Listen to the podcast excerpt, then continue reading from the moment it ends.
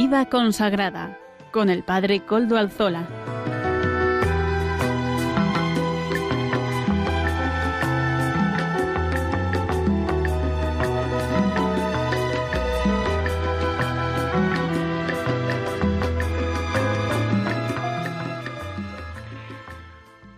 Buenas tardes, hermanos, amigos y oyentes. Hoy es jueves y son las cinco de la tarde, una menos, una hora menos en las Islas Canarias.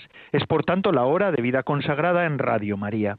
Les saluda con sumo gusto Padre Coldo Alzola, Trinitario. Hoy emito de nuevo desde Algorta, Vizcaya, desde la parroquia del Santísimo Redentor de Guecho, aquí en la diócesis de Bilbao esta parroquia que semanalmente abre sus puertas a todos ustedes. A las ocho tendremos la Eucaristía y voy y todos los jueves en la Eucaristía que tengo a las ocho que suelo presidir, suelo pedir por todos ustedes. Les tengo presentes ante el altar, ante Jesucristo, que se hace presente realmente en la Eucaristía. Además, como ya es conocido para los oyentes del programa, nos encomendamos al inicio del mismo al Beato Domingo Iturrate, nuestro patrono y protector, porque sus restos custodiamos gozosos en este templo parroquial, que ya digo, es el suyo. Cuando vengan aquí, a ustedes, alguno ha venido a visitarme, cuando vengan aquí, aquí tienen una parroquia abierta para ustedes. Además es una parroquia grande, ¿eh? es, son, es una parroquia para 900 personas, más o menos. Saludo a quienes nos están ayudando en el control en Madrid. Mónica, gracias a su servicio podemos emitir hoy también, hoy que es día 17 de diciembre de 2020. Hoy comenzamos las ferias mayores de Adviento. Es la próxima semana ya, dentro de siete días, celebraremos la Navidad, 17, ocho días. Así que estos días son los días del O. O, o estamos eh, admirándonos del Señor porque ya está llegando, ya estamos conmemorando el nacimiento del Señor, dentro de poquito ya estaremos en ello. Hoy decimos, oh Emmanuel, oh Emmanuel, oh Dios con nosotros, así le llamamos hoy al Señor, oh Emmanuel, así que a todos les digo que Dios está con nosotros, como nos recuerda hoy la liturgia. También hoy celebramos el 84 cumpleaños de nuestro Santo Padre, el Papa Francisco. Felicidades, santidad. Seguramente que nos escucha, porque yo sé que es oyente habitual del programa de vida consagrada de Radio María de España, ¿verdad? Así que mm, le queremos dar nuestro abrazo y nuestra, y nuestra oración. Todos los oyentes de este programa rezamos por usted, los oyentes y también los hablantes. Yo, por ejemplo, también. hoy le hemos tenido especialmente presente en esos 84 años que ha cumplido hoy. Fíjense ustedes, 84 años y este hombre todavía sigue al pie del cañón. Esto sí que es sacrificio y lo demás es cuento. Así que que lo tengan en cuenta los que lo tienen que tener en cuenta. Ser papa ciertamente no sale gratis y a este pobre hombre así nos lo ha mostrado. pobre digo porque será duro con 84 años estar al frente de la Iglesia, pero por otra parte está haciendo un trabajo glorioso. Muchísimas gracias, Santo Padre, por su generosidad y felicidades. Felicidades de parte de estos eh, de este programa de vida consagrada. Así que ya sabes, es su programa. Usted siempre puede hablar cuando quiera, nos llama y le ponemos en directo. No hay ningún problema para eso. Y además nosotros, los trinitarios, celebramos a nuestro padre fundador, San Juan de Mata. ¿Y saben por qué? Porque tal día como hoy, 17 de diciembre, el año 1213, partía para el cielo nuestro Padre San Juan de Mata, fundador de la Orden Trinitaria. Lo hacía desde Roma, cerca del Coliseo romano. Ahí todavía está la capilla donde murió. Se llama Santo Tomás Informis, así se llamaba el Hospital Casa de la Trinidad, que estaba ahí, que se le había regalado Inocencio III a la Orden en la fundación de la misma. Y allí pues partía hacia el cielo nuestro fundador. Pero es que 15 mm, años antes, es decir, en 1198, el 17 de diciembre de 1198, fue aprobada la obra que él llevó a, presentar a Inocencio III. Aquel día, el 17 de diciembre de 1198, presentó la orden trinitaria e Inocencio III la aprobó y le dio una bula de aprobación y una regla, la regla primera y primitiva que decimos nosotros. Ratificó la regla que había escrito nuestro padre San Juan de Mata Por eso hoy para nosotros es un día tan especial, tan particular. 1198, 17 de diciembre, la aprobación de la orden. 17 de diciembre de 1213, la muerte de nuestro Santo Padre San Juan de Mata. Así que voy a pedir hoy de un modo particular, permítanme que haga esta referencia más local, ¿verdad? Más personal, más, más cercana a nosotros en, la fiesta de San Juan de Mata. Pidan también por nosotros los trinitarios, que sepamos vivir según el espíritu que eh, que San Juan de Mata recibió del Señor para vivir un carisma nuevo en la Iglesia. Bendita Iglesia que acoge los carismas, los santifica y los lleva a plenitud, dando una forma canónica. Gracias a la Iglesia, 800 años después, los trinitarios seguimos caminando y peregrinando y purificándonos también. Por eso, como lo necesitamos, yo les pido que recen por nosotros. Además del Papa Francisco, que hoy cumple 84 años, van a pedir ustedes por esta orden que ya cumple más de ocho siglos. Pidan, pidan y pidan. De paso, pidan por mí también, que, que falta me hace. Y paso sin más dilación a presentar los contenidos del programa de hoy, que viene caliente. Comenzaremos con las noticias de vida consagrada que desde Eclesia nos ofrecen semanalmente, como saben. Hoy contaremos con la participación de Marisa, de la hermana Marisa Cotolí, de las Oblatas del Santísimo Redentor, que nos hablará sobre la mujer explotada, porque es el carisma de ese instituto. Amaro Villanueva nos presenta, como todas las semanas, el espacio Música para Evangelizar. Sones nuevos, sonidos nuevos para una nueva evangelización. Del Monasterio de la Conversión de las Agustinas de Sotillo de Ladrada de, de la conversión de San Agustín, nos ofrecen el comentario sobre la Laudato Si en el espacio de formación. Las dominicas del Lerma nos acercan a la liturgia del domingo. Nuestras hermanas contemplativas nos enseñan a gustar la liturgia del día del Señor. Además, no se olviden que todas las semanas les dejamos un detalle para un buen sabor de boca. Y ya saben ustedes que se pueden poner en contacto con el programa por medio del correo electrónico del mismo. Se lo voy a recordar, aunque seguro que ya lo saben, pero vamos, los oyentes habituales lo saben, pero los otros igual no, la, no han tomado nota y pueden tomarla hoy, porque a mí me gusta recibir correos de ustedes, suelo responderlos.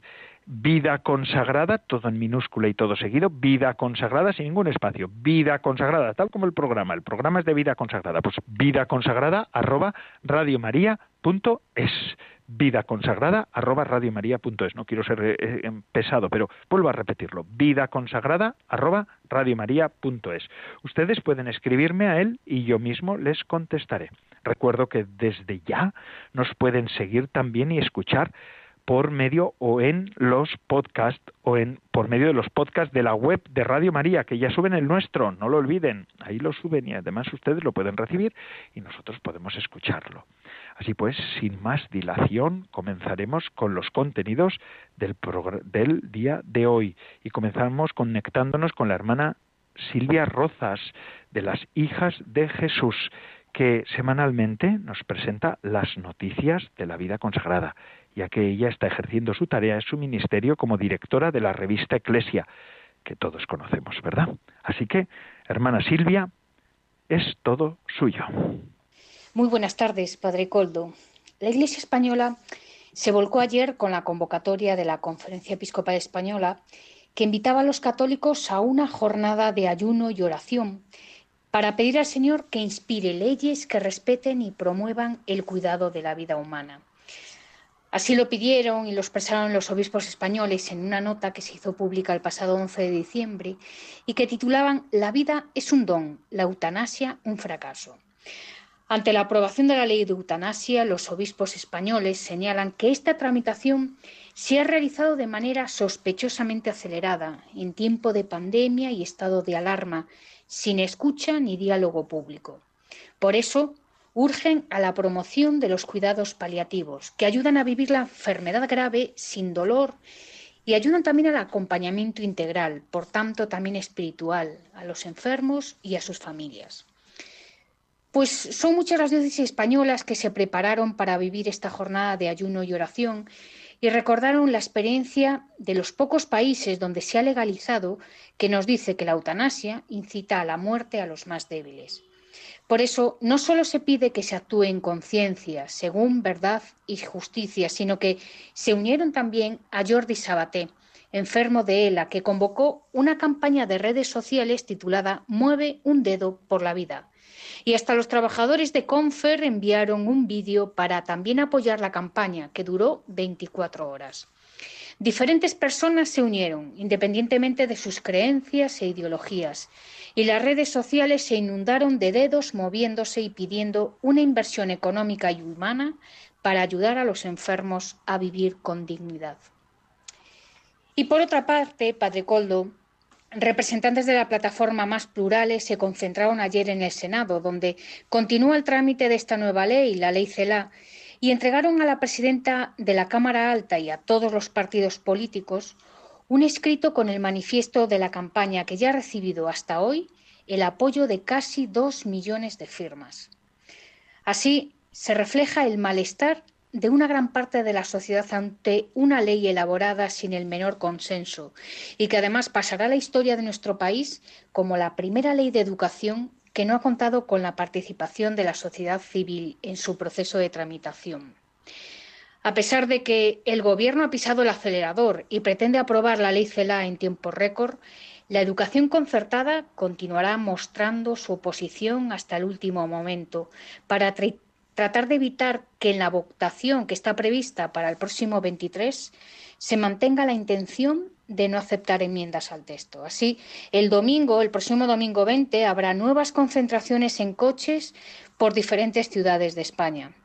Pues ya ves, Padre Coldo, la realidad se nos impone y esta realidad tiene que entrar también en nuestra oración y en nuestra mente como católicos. Hasta aquí las noticias. Nos escuchamos al final del programa.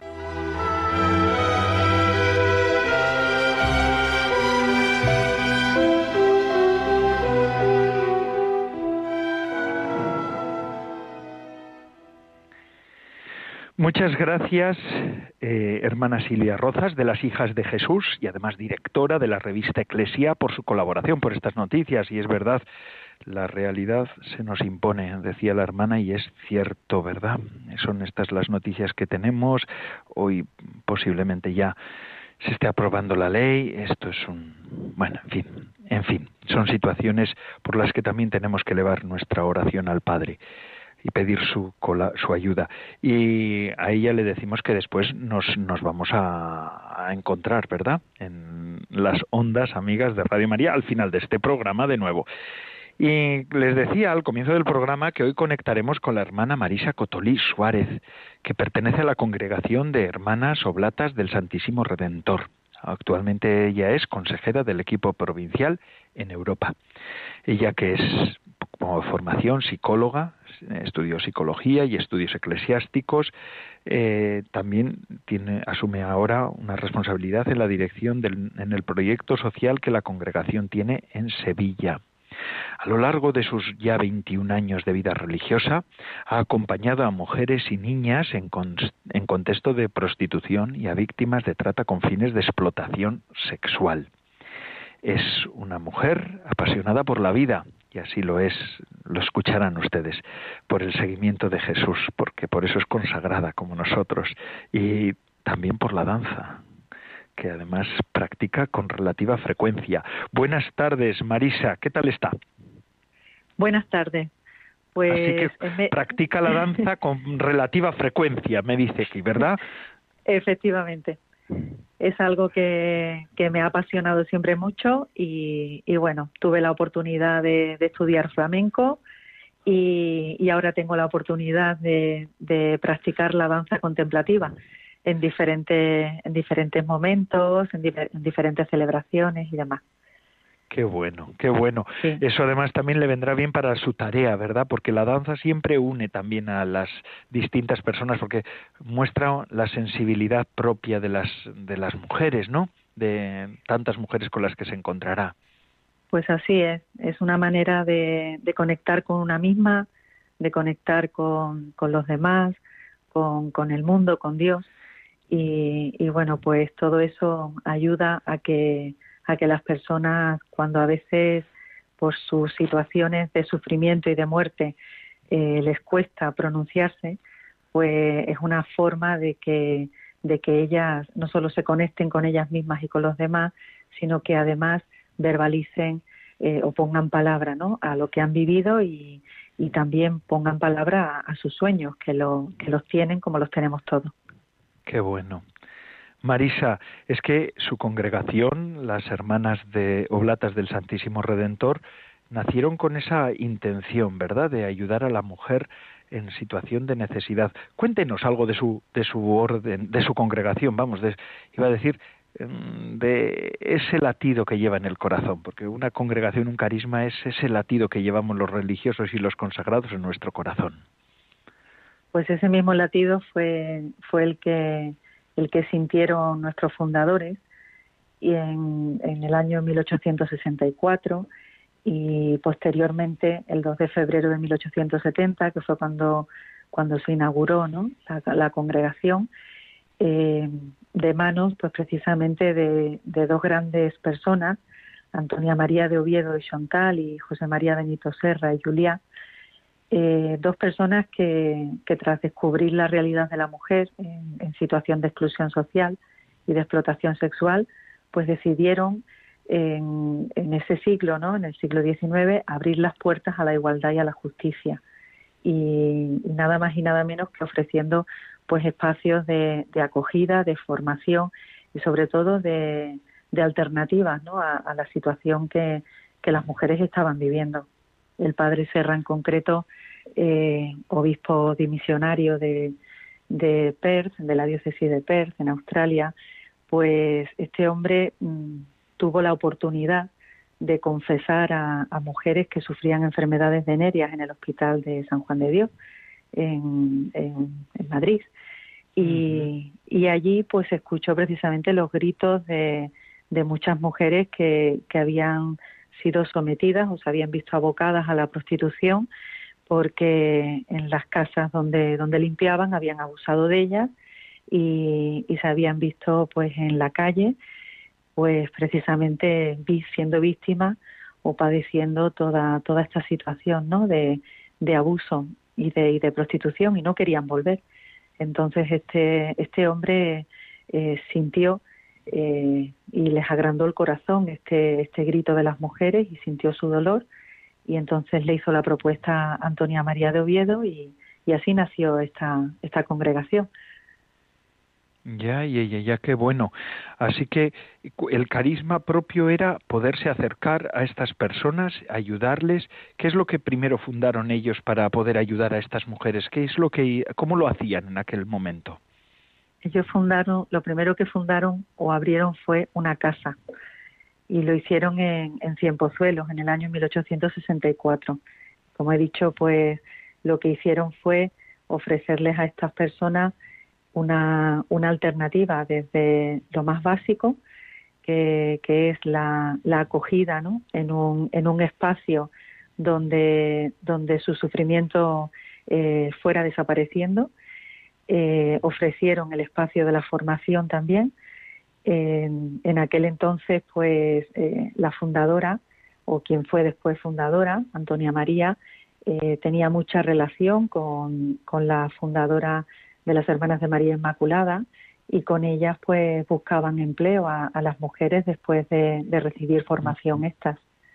Y era una manera de, de bueno, pues de empoderarse, de, de ir creciendo en autonomía. Mm. es una congregación además que, ah, perdona, es una congregación que, eh, bueno, pues cuyo carisma se ha mantenido vivo y, y, todas las hermanas y todos los laicos, en general toda la familia oblata que, que participa de este, de este carisma y de esta misión, hemos, hemos sido fieles, ¿no? A él. Y en ningún momento hemos dejado de, atender y de acompañar a estas mujeres en esta, en esta cruda realidad.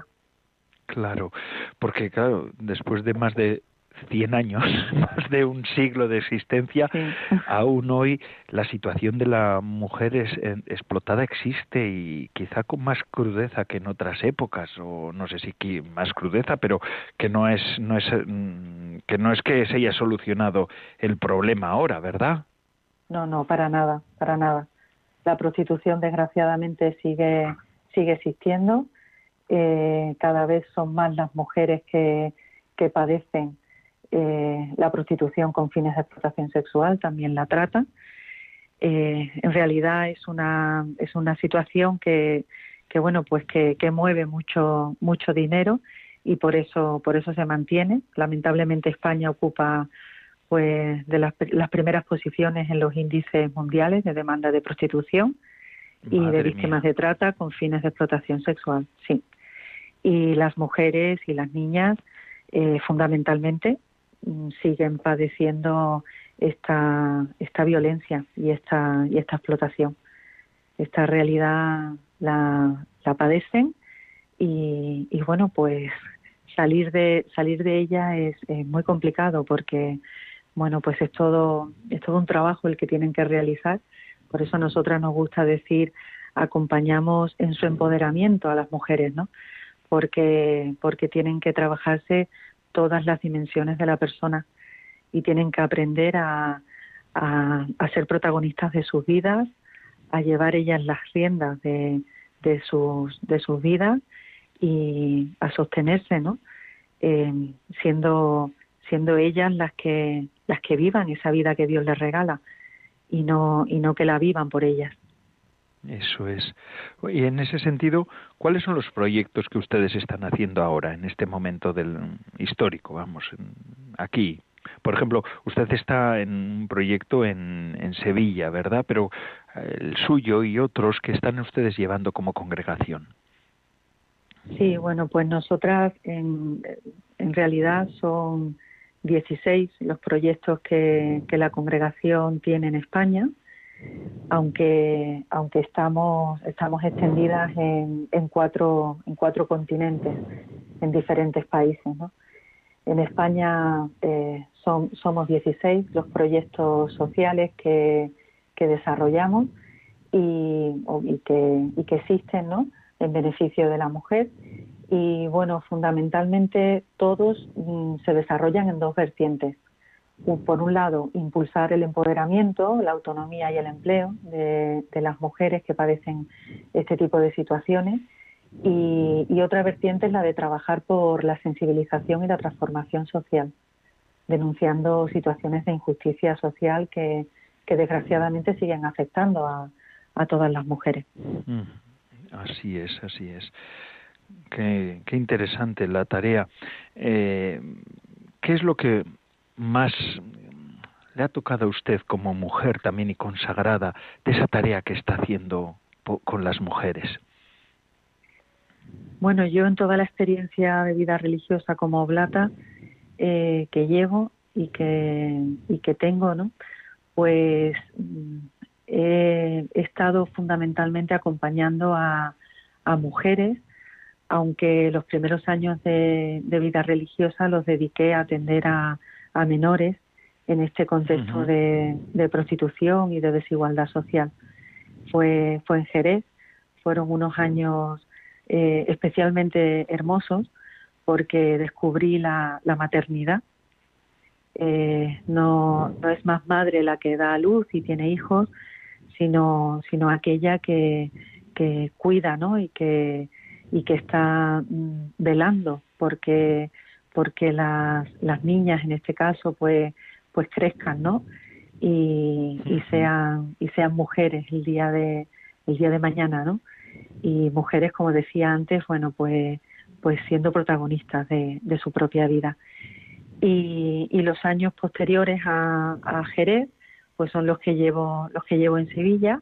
En concreto, pues dirijo un centro de, día y, una, y un recurso residencial a mujeres víctimas de, trata con fines de explotación sexual y en el y en el centro de día pues lo que hago es también velar porque las personas que, que entran por la puerta del centro al alba que así así se llama porque pienso y pensamos que existe un nuevo amanecer en la vida de cada mujer pues mm, las personas que, como digo, estén ¿no? y están en este momento en él, se sientan acogidas fundamentalmente y, sientan que, es posible eh, que la vida le gane el pulso a la muerte. A mí esa expresión me, gusta muchísimo porque verdaderamente lo, gana. La vida le gana ese pulso a la muerte en los procesos que, las mujeres realizan. Hace, hace exactamente cuatro años, mm, dentro del propio, del propio centro de día, pues abrimos un, un proyecto de emprendimiento social precisamente para ofrecer esa, esa alternativa ¿no? a, esa búsqueda de empleo que, que, bueno que llevamos muchos años realizando y que, y que bueno pues es, es como un eslabón o el eslabón final para que realmente las mujeres puedan puedan vivir con independencia ¿no? y, y bueno pues es un es un proyecto eh, muy bonito porque porque bueno tiene tiene dos líneas de, de producción que también eh, abarca y, y bueno tiene una proyección de futuro interesante porque atiende también a otra a otras realidades no como son por ejemplo eh, los niños sobre todo, ¿no? O personas que, que tienen dificultades sensoriales. Entonces, bueno, es una línea de producción donde se, se diseñan y se producen libros y materiales didácticos sensoriales adaptados a, a niños o, adultos con diversidad funcional. Y luego hay otro proyecto que, que bueno, tiene, tiene por nombre Suma Causai, que significa en la lengua quechua vivir la vida en plenitud, armonía y equilibrio con todas, con todas las formas de vida, ¿no? como parte de la madre tierra y lo que hacemos ahí es diseñar eh, y producir pues pues productos eh, con la con el objetivo de que de que llegue pues a, empresas a particulares y, y, puedan y puedan ofrecerlo como como regalo no es una línea de, de merchandising de merchandising solidario. Sí sí sí sí sí. Pues muchas gracias, Marisa Cotolín Suárez, de la Congregación de las Hermanas eh, Oblatas del Santísimo Redentor. Bueno, Muchas pues gracias a vosotros por invitarme y por invitarme. Eso es, eso es.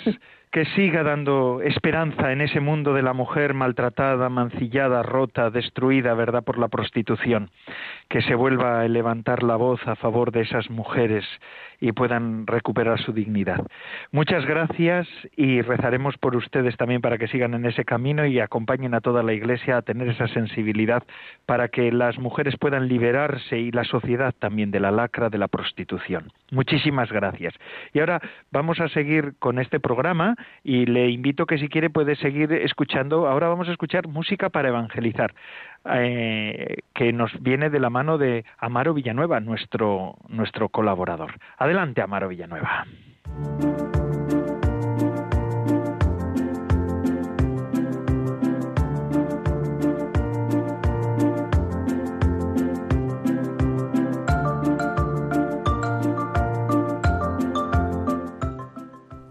Buenas tardes, Padre Coldo, y buenas tardes a todos los oyentes de Radio María. Bienvenidos a la sección de música para evangelizar que se emite dentro del programa Vida Consagrada todos los jueves de 5 a 6 de la tarde. Hoy presentamos la canción Viene Jesús, de César García Rincón de Castro. Lo escuchamos.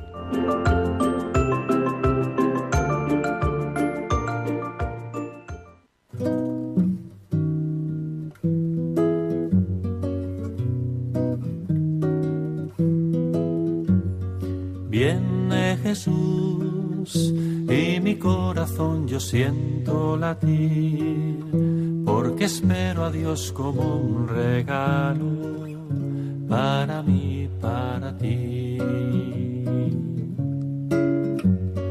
Viene Jesús por las calles frías de mi ciudad, su palabra abriga la esperanza del calor de un hogar. Soñaremos otro mundo nuevo, anunciando su verdad y amor. Y seremos todos misioneros de la paz, la justicia y el perdón. Viene Jesús, es un niño como tú, como yo un amigo bueno para siempre, abre tu corazón. Viene Jesús y mi corazón empieza a brillar para iluminar al mundo entero con su luz de verdad. Soñaremos otro mundo nuevo, anunciando su verdad y amor. Seremos todos misioneros de la paz, la justicia y el perdón. Viene Jesús, que nos ama sin poner condición. Y por eso todos le llamamos Padre Dios Redentor. Padre Dios Redentor. Padre Dios Redentor.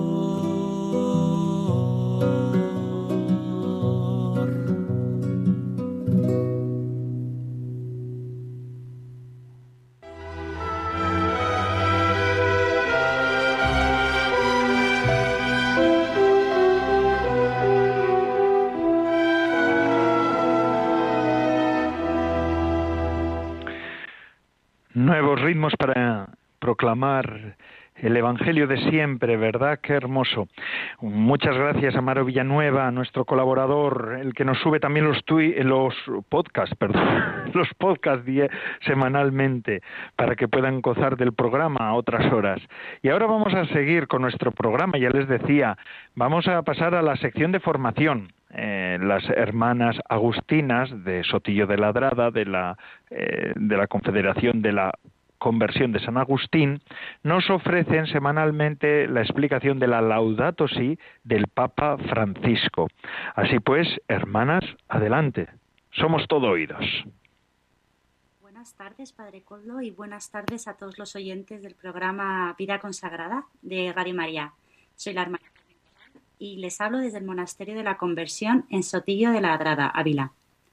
Como recordarán, durante las últimas semanas, varias hermanas de nuestra Federación de la Conversión de San Agustín les hemos ido acompañando en la formación sobre la encíclica que el Papa Francisco publicó en el año 2015 con el nombre de Laudato Si, sobre el cuidado de la casa común. Nos centrábamos especialmente en el primer capítulo ¿no? de dicho documento, que lleva por el nombre Lo que está pasando en nuestra casa y que es una magnífica panorámica del daño que está sufriendo la Tierra en todos sus rincones. Eh, la contaminación, el cambio climático, la cultura del descarte, la cuestión del agua, la pérdida de biodiversidad, el deterioro en la calidad de la vida, han sido algunas de las cuestiones que hemos ido comentando. Hoy las hermanas queríamos terminar este capítulo no tanto con un programa formativo, sino uno más testimonial.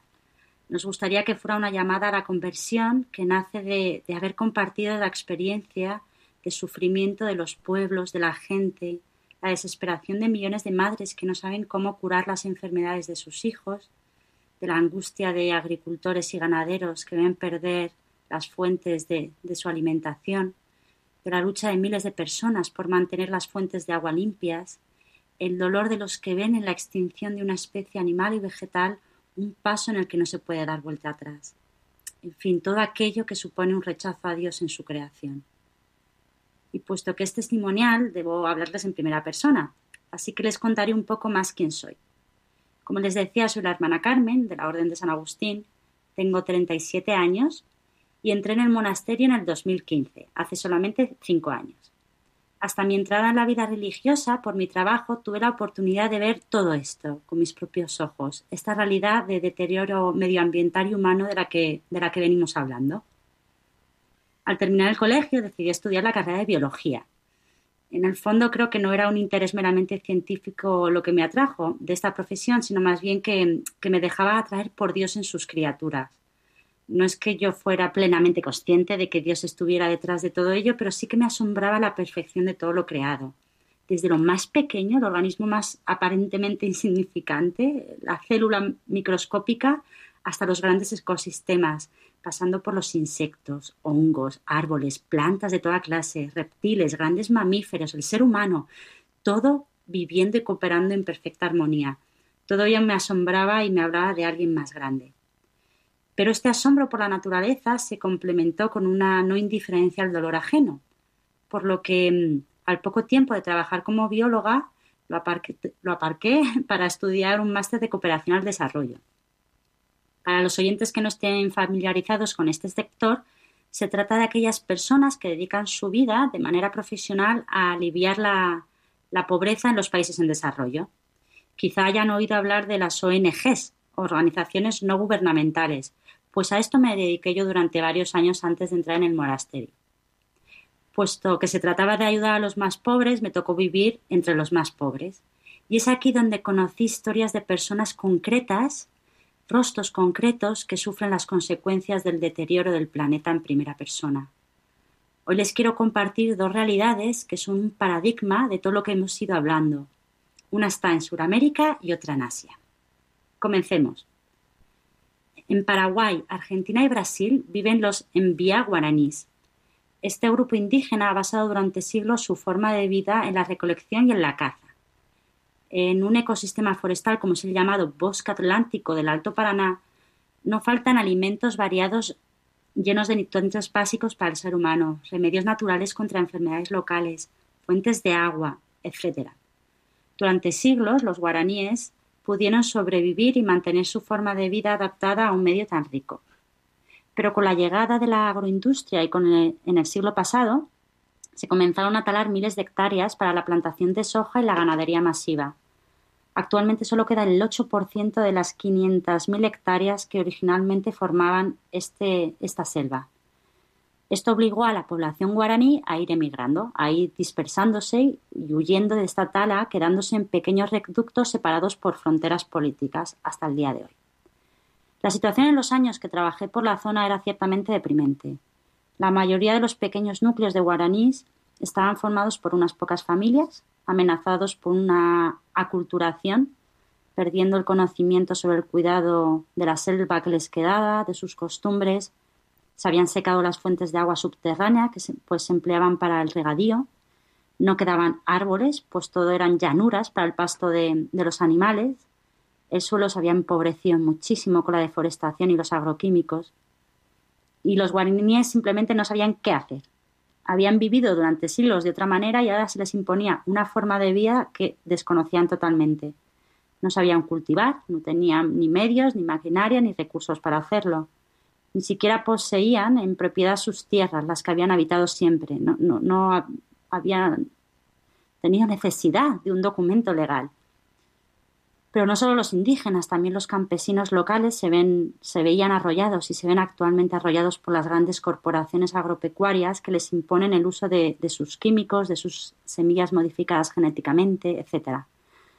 Y es allí donde conocí el rostro ajado y triste de tantos indígenas y campesinos que hoy día malviven por la degradación de sus hogares. El rostro de Roberto, de Lorenza, de Arcadio, Neri, José, Juana, Pablito.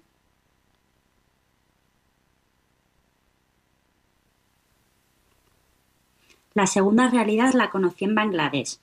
Este pequeño país se encuentra al oeste de la India. Tiene la desembocadura del gran río Ganges y en él viven más de 170 millones de personas. Lo hacen en una superficie que no es mucho más grande que Andalucía y Extremadura juntos. Es decir, es uno de los países más densamente poblados. No habría tiempo para describir toda la miseria que sufre, que sufre este país, pero sí podemos simplemente mencionar que se trata de los lugares de la Tierra donde se palpa con mayor crudeza las consecuencias del mal cuidado de nuestra casa común. El cambio climático, con el aumento del nivel del mar, provoca la inundación de las zonas rurales y sus cultivos de arroz. Millones de toneladas de residuos sólidos de basura anegan los ríos la contaminación del aire provoca la muerte directa de 100.000 personas al año. Se vierten millones de litros de metales pesados por el desguace de los grandes buques que ya ningún país quiere. La industria textil carece totalmente de una regulación medioambiental. El río Ganges, tras su paso por la India, decanta toneladas de residuos químicos y un largo etcétera de desgracias medioambientales. Por todo ello, la Organización Mundial de la Salud catalogó a Bangladesh como el país más contaminado del mundo. El 20% de las muertes del país son consecuencia de los altos niveles de arsénico en sus aguas. Es decir, que 80 millones de personas tienen malformaciones congénitas, cáncer o se sufren abortos por el consumo constante de este metal en el agua. Agua con la que los niños se bañan, beben, con la que se cocina, se limpia, se riegan los arrozales. Es en este vertedero del mundo que conocí el rostro de Satar, de Vinita, de Sahadat, de Nisa. A día de hoy yo ya no sé qué habrá sido de todas las personas con las que me crucé y que hoy sé que fueron encuentros con el Señor. Yo rezo por ellos. Y bueno, estos son solo dos realidades que existen en el mundo. Nosotros no conocemos todos los rostros, ni nombres, ni historias, pero Dios sí. Dios es Padre de todos. Nos ha pensado a todos por igual. Dios ha pensado en ellos como nos piensa a nosotros y algunos nos llama a hacernos cargo de nuestros hermanos que no pueden salir por sí mismos de la miseria. En este tiempo de adviento, de espera del Señor, de conversión, ojalá se nos conceda despertar y alzar la mirada para contemplar lo que sucede en el mundo, tener una mirada universal de la humanidad y de la tierra que nos acoge. Por último, quisiera aprovechar para agradecer y elevar una oración por los miles de misioneros y misioneras cooperantes, voluntarios, activistas, bienhechores, científicos, hombres y mujeres de paz que trabajan por el cuidado de la tierra y de quienes vivimos en ella y que entregan sus vidas por custodiar nuestra casa común. No se olviden en este adviento de, de ellos en sus oraciones. Por mi parte nada más y buenas tardes Padre Coldo y muchas gracias a todos los oyentes de Radio María.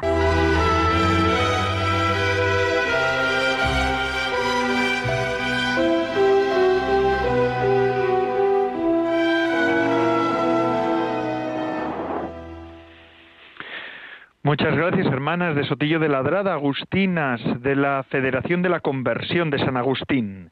Gracias por este comentario en la sección de formación sobre la Laudato Si. Eh, estamos en Adviento y Radio María siempre nos da también un poco de aliento de Adviento. Esto es lo que nos dice el director de Radio María. Vamos a escucharle. Estamos terminando un año difícil en el que nos ha sorprendido una pandemia mundial con su reguero de sufrimiento y muerte, los confinamientos, una profunda crisis económica y social, pero tampoco han faltado semillas de bien de numerosas personas que lo han dado todo, incluso su vida, por ayudar a los más débiles. En Radio María también hemos experimentado, junto a muchas dificultades y dolor, la alegría de ser una gran familia, si por nuestra parte nos hemos esforzado en sostener la fe y oración de todos, en alimentar la esperanza, acompañar a ancianos y enfermos, de la vuestra hemos recibido infinidad de testimonios sobre el bien recibido a través de nuestras ondas y mensajes de oración por nuestro personal y voluntarios. También nos ha impresionado el gran número de personas agradecidas que, en plena crisis, han querido aportar sus donativos, aunque fueran pequeños, para extender esta radio evangelizadora. El Adviento es una nueva ocasión para anunciar, de la mano de la Inmaculada, la luz de la esperanza, más fuerte que todas las tinieblas del mal. Estamos seguros de seguir contando con tu ayuda para hacerlo. Puedes informarte de cómo colaborar llamando al 91 822 8010 o entrando en nuestra página web radiomaria.es. Con María se puede.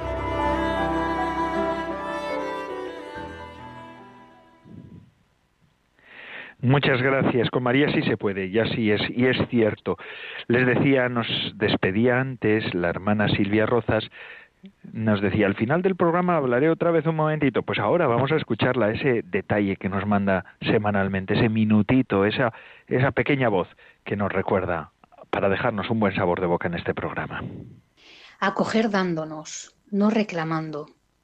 Acoger en silencio, no alborotando acoger compartiendo y disfrutando, acoger con mucha paz, pero pellizcados por los hermanos, acoger anhelando, pero mecidos en su regazo, acoger mirando a lo alto, pero con los pies asentados, acoger refrescándonos en tus manantiales vivos y claros, acoger encarnados y ya naciendo a tu reino, acoger en este tiempo de crisis y recortes, acoger con el Evangelio en la mano, acoger con los que vienen y con los que se van, acoger disfrutando lo que se nos ha dado, acoger viviendo y amándonos, acoger trabajando y profetizando, acoger sufriendo, pero enamorándonos, acoger pregonando lo que nos has dado, acoger con las entrañas listas para la acogida,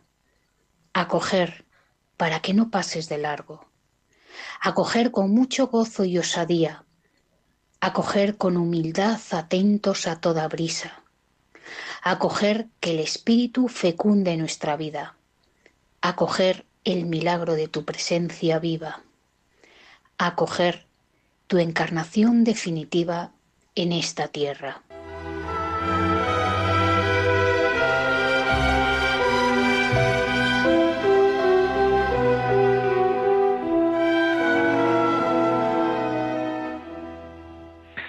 Gracias, hermana Silvia Rozas, de, de nuestra, nuestra colaboradora de Eclesia, de la revista Eclesia.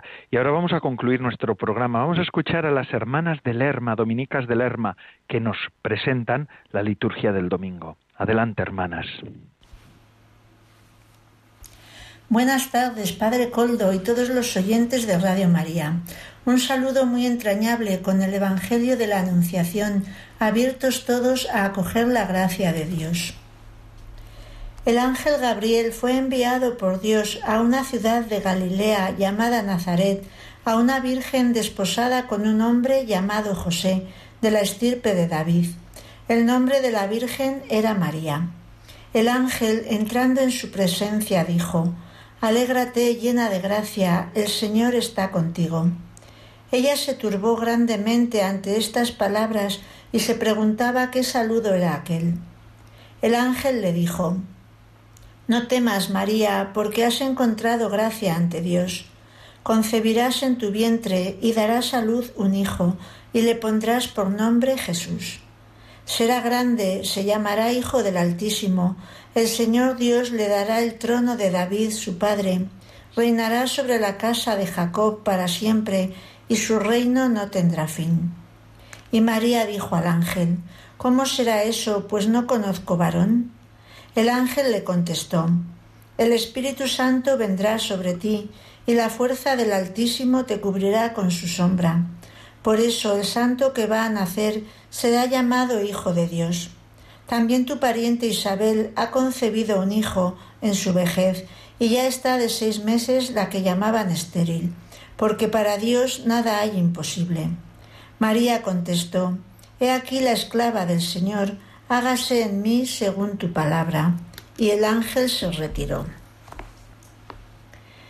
Estamos arribando al final del adviento y por lo tanto al cumplimiento de las promesas.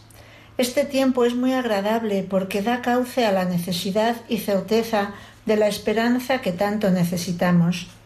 Y no se queda ahí, sino que se palpa al fin la llegada del Salvador, el Mesías, el Señor. No es un cuento bonito ni una quimera, es el Dios con nosotros que nos ensancha el corazón. Pero toda esta preciosa realidad comienza un poco antes en el tiempo, cuando María dijo sí, ese sí que San Bernardo suplica a la libertad de María. Si nos vamos un poco más atrás, vemos cómo en Israel persiste la necesidad de tener cerca a Dios, y una sucesión de revelaciones y entregas hasta nosotros. Vemos al rey David con toda su nobleza y generosidad de alma desear hacer un templo a Dios. Lo quería hacer a su manera, desde su propia iniciativa y planes. Y es que lo único que podemos aportar, lo nuestro, porque es lo que tenemos y sabemos, y en ese darlo todo somos construidos pero Dios los cambia o remodela porque sus caminos son más altos que los nuestros y necesitamos ese corazón limpio para aceptar porque has experimentado ese cuidado y elección. El poderoso ha hecho obras grandes por mí. A través de estas situaciones de cambio del yo por el Señor, se va aprendiendo a ver quién es el grande en realidades concretas y vas adaptando tu pensar y tu querer al suyo. Con sus planes más altos que la visión tan inmediata de las cosas, cuando sus planes traspasan el tiempo, son eternos, son de amor y salvación. La persona de David es el precursor de Jesús, de su dinastía. Dios le dará el trono de David su padre. Dios se baja a lo nuestro para salvarnos y elevarnos. Todas las generaciones alabarán este misterio de generación en generación para ser salvados y cantarán eternamente las misericordias del Señor. Pasando el tiempo de la espera y esperanza, encontramos al transmisor de la dinastía, José, que había recogido y penetrado todos los anhelos del pueblo y viviendo sin realce alguno, solo en su entereza interior, es llegado el momento cumbre de su vida, de la forma más sencilla y callada pero eminente. En aquel Nazaret donde llega Gabriel, enviado por Dios a la joven que él ama, y la manifiesta la mejor noticia del mundo. Alégrate llena de gracia. Jaire que jarito mene. Me resuena esta expresión griega a música celestial. Me produce como un hilo de gracia que entra en el mundo, en mi vida, para traer la alta tensión divina de la manera más normal y asequible a los humanos. La palabra se hizo carne. La joven María estaba dispuesta, pero necesitaba traer a la palestra las incertidumbres de que un hecho así suscitan. María estaba temiendo las concomitancias de algo que no entendía y donde también estaban puestas nuestras dudas, temores, impotencia, porque experimenta el absoluto desnivel de la propuesta de Dios con su realidad consciente. Dios con nosotros, el Señor está contigo, no temas, has encontrado gracia, es decir, que no es por tus fuerzas o méritos que Él te lo regala, mas es un plan tan loco que necesita tamaña pequeñez y sencillez en María. Huele a sobrehumano. Solo una humilde más la gracia puede aceptar. Su eterna misericordia es la que pone en marcha la salvación así. Pero nos queda el actor principal de la escena, el Espíritu Santo vendrá sobre ti. Ciertamente, Él lo hace todo. Ahora, ante la absoluta disposición de María en su libre voluntad, entra el Dios que lo puede y lo impulsa y lo realiza. Ya sí que solo puede y sabe que dejarse hacer con la facilidad y alegría de la criatura con su Dios. Al fin hemos llegado a la clave de toda esta realidad vertida en la vida de cada uno. El Espíritu viene sobre ti y realiza hasta el querer y el obrar. Enriquece y vivifica tu persona y tu iglesia. En nuestra vida consagrada, este Evangelio es la referencia más certera y así nuestra vocación va desarrollándose en este recorrido. Bendigamos a la niña que Dios escogió para ser su madre y abrirnos con su sí el camino de la salvación. Este poema plasma la realidad entre la naturaleza humana y la gracia. Niña, ¿por qué estás ahí como abstraída y ausente? Mira que otras en la fuente están riendo sin fin. ¿Qué percibes, mi pequeña, o es que sabes que una estrella sueña y añora por ti? Tienes unos ojos dentro que te dicen que un encuentro grande se va a hacer en ti. Di niña, ¿qué es lo que sientes? ¿Que miras al cielo siempre y escuchas por si es a ti?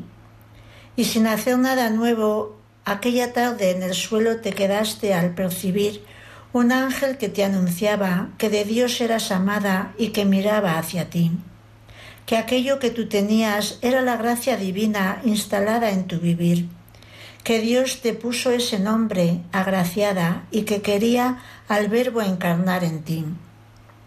Podía sonar extraño, pero en ti había sembrado el anhelo por seguir el camino que a tu pueblo ofreció Dios con empeño por salvarlo para sí. Tú dijiste que querías, pero que nada podías a su espíritu impedir. Hágase lo que tú quieras, porque nunca de mis bienes dispuse para vivir Sé muy bien que algo tan grande y tan fuera de mis planes solo tú puedes pedir. El ángel quedó adorando a la niña que en su seno acogía a Dios así. Nos despedimos del Padre Coldo y de todos los oyentes de Radio María, deseando que en estos días nos preparemos para ya recibir al Salvador.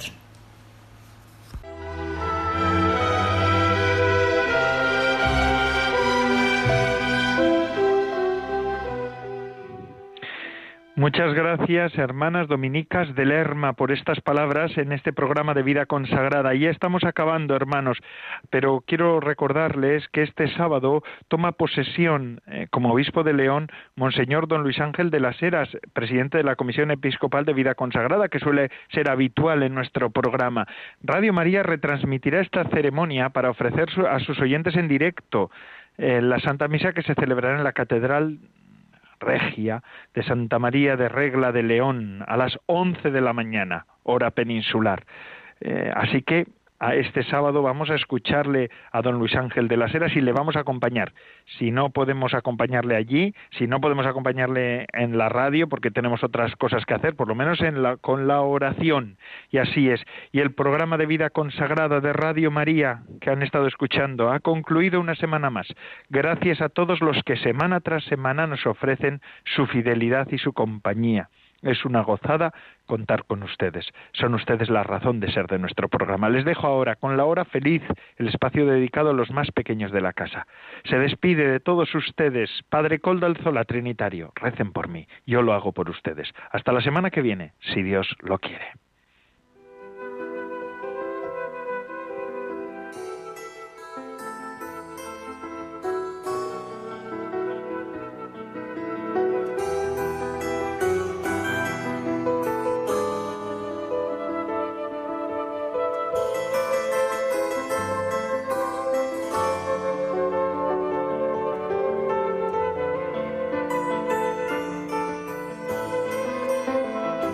Consagrada con el Padre Coldo Alzola.